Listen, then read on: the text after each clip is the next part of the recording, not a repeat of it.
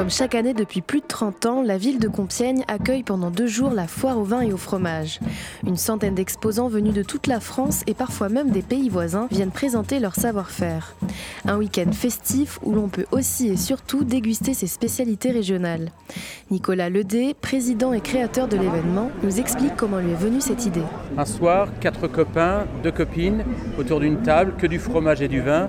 Et à la fin, ils m'ont dit pourquoi tu ne ferais pas un événement, vu que c'est ton métier à titre professionnel, autour des fromages et des vins. Le lendemain matin, je me suis dit, je vais créer une foire au fromage et au vin. Alors au début, c'était comment? Ça ressemblait à quoi? La première, elle avait lieu place euh, du Change à Compiègne. Il y avait 12 exposants que j'avais démarchés dans les chambres d'agriculture avec ma voiture, mon cartable, et je suis allé voir même au fin fond des fermes des producteurs de vin et de fromage. Et puis la deuxième année, c'était dans une autre rue de Compiègne où il y avait euh, une trentaine d'exposants.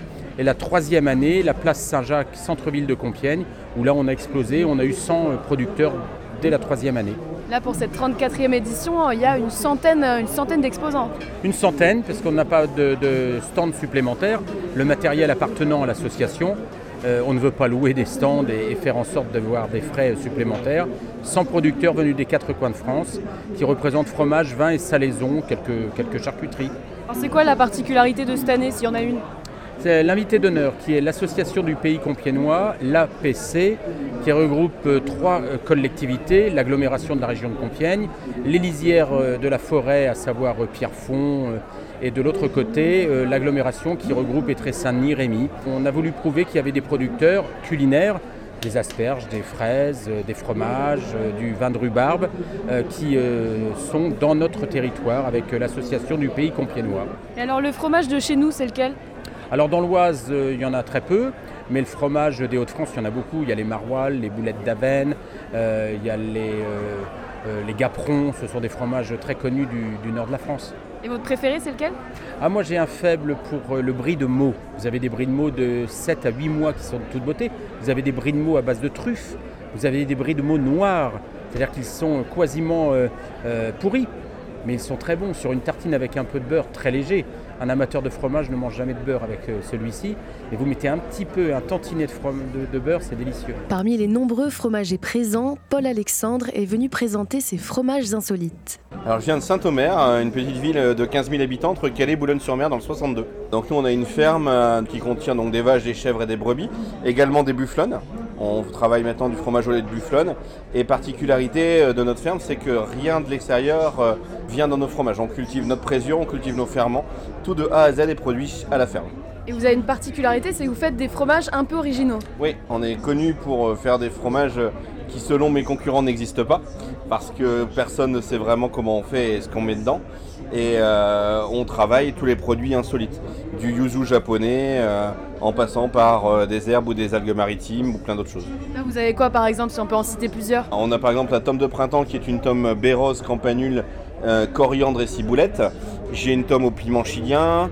En ce moment, j'ai une tome euh, avec le troisième piment le plus fort du monde aussi en boutique. Je vais avoir aussi une boule séchée, donc un fromage qui a 4 ans, qui a été fait avec du poivre de Sichuan et d'autres choses encore euh, bien barrées.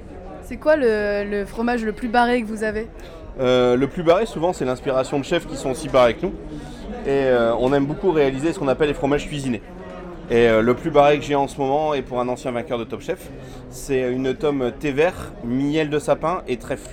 Et vous avez gagné un prix il n'y a pas si longtemps. Oui, on a gagné le deuxième euh, prix au championnat du monde des fromages insolites à Bras en Italie. On l'a gagné en plusieurs catégories, on a été surtout distingué pour un fromage euh, avec une plante qui n'est pas autorisée en France. Le cannabis, on peut le dire. Est-ce que là vous avez une, recette que vous êtes en train de mettre au point, quelque chose d'un peu ouais, original bah, On prépare déjà les concours de l'an prochain, ouais, on, on, essaye en fait de faire euh, un fromage avec une des plantes les plus rares, euh, donc une plante en fait qui pousse sur certains sommets euh, et qui a des vertus médicinales. Et nous on essaye de trouver vraiment un petit peu si on, peut faire quelque chose au niveau du goût. Une plante que Paul Alexandre tient à garder secrète pour ne pas se faire piquer la recette avant les prochains concours. À la foire au vin et au fromage de Compiègne, il y a aussi des alcools forts.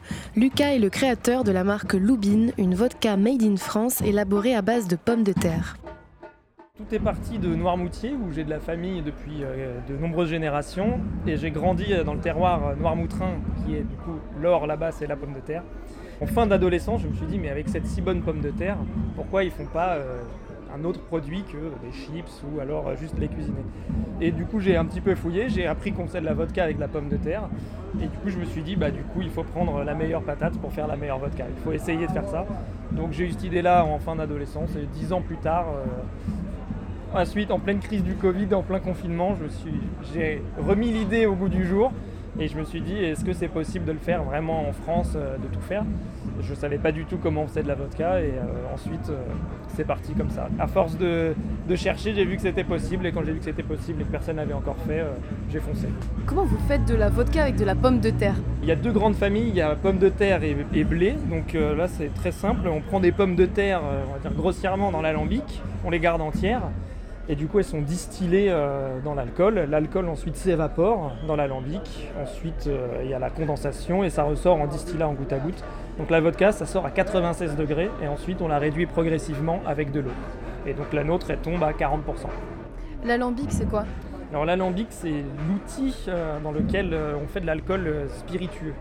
Donc c'est pour monter les alcools au-delà de, en général, au-delà de 18 degrés, on considère que c'est passé à l'alambic. Alors après, du coup, euh, tout ce qui est whisky, rhum, euh, vodka, gin, ça passe dans un alambic parce que ça sort euh, en général à plus de 90 degrés. Ensuite, on les, on les réduit petit à petit. Donc après une première année donc en, conventionnel, la vodka nature, on a pu faire de la bio avec toujours des pommes de terre de Noirmoutier. Et là cette année, on essaye une vodka infusée au thé noir et aux fruits des bois. Donc en plus c'est la première fois qu'elle sort à Compiègne. donc c'est printemps, un peu plus que le printemps presque. Printemps 2023, on teste ça. Donc il y a très peu de vodka infusé pour l'instant. Et donc euh, on essaye, on, on s'est un peu inspiré des vodkas, on va dire, infusés traditionnels polonaises, euh, la Zubrowska avec l'herbe de bison que je pense tout le monde connaît. Et on s'est dit, bah, pour pas non plus copier et faire pareil, qu'est-ce qu'on pourrait infuser d'autre? Et du coup, euh, on a eu l'idée du thé et des fruits des bois pour pas avoir juste un thé noir, pour pouvoir apporter une petite palette aromatique un petit peu plus complexe à notre vodka traditionnelle. Par rapport à une vodka aujourd'hui, en France, on a peut-être 8 vodkas sur 10 qui sont faites à base de céréales.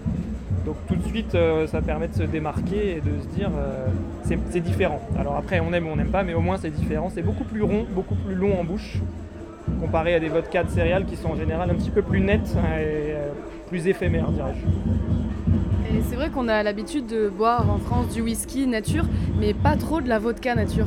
Est-ce que ça commence à rentrer dans les mœurs ou pas ça commence, alors c'est très léger en nature, hein. ça reste quand même l'allié numéro un du cocktail pour l'instant mais de plus en plus, euh, surtout sur des produits artisanaux euh, avec de l'arôme, beaucoup plus de gens euh, qui nous voient en marché apprécient en fin de repas par exemple, ça remplacerait une goutte ou une eau de vie. on prend une vodka, on prend un rhum, donc en digestif évidemment, et après bon, bah, en cocktail, en apéritif, ça reste un grand classique. Et pourquoi Loubine? Alors Loubine, c'est le bateau de mon père et de mon parrain à Noirmoutier. Donc c'est un petit peu le bateau de famille c'est le premier bateau du coup sur lequel euh, mes frères et moi on a pu, euh, on a pu voguer au large de Noirmoutier, enfin au large, pas si loin. Et, euh, du coup, bah, à force de chercher un nom qui prend quand même beaucoup beaucoup de temps, un jour mon père m'a dit mais pourquoi tu l'appelles pas Loubine tout simplement Et du coup bah ça a fait tilt et, Loubine et en plus maintenant c'est comme si c'était destiné je l'imagine pas avec un autre nom. Donc voilà, Loubine, le bateau de famille. Euh, en ce moment, Lucas prépare une nouvelle vodka vieillie au fût de chêne pendant un an qui devrait sortir d'ici l'année prochaine. La foire au vin et au fromage de Compiègne, un reportage d'Oranlos pour Radiographite. Cette émission est proposée dans le cadre des productions coopératives des radios associatives du nord de la France. Une coopération qui a reçu le soutien de la région Hauts-de-France.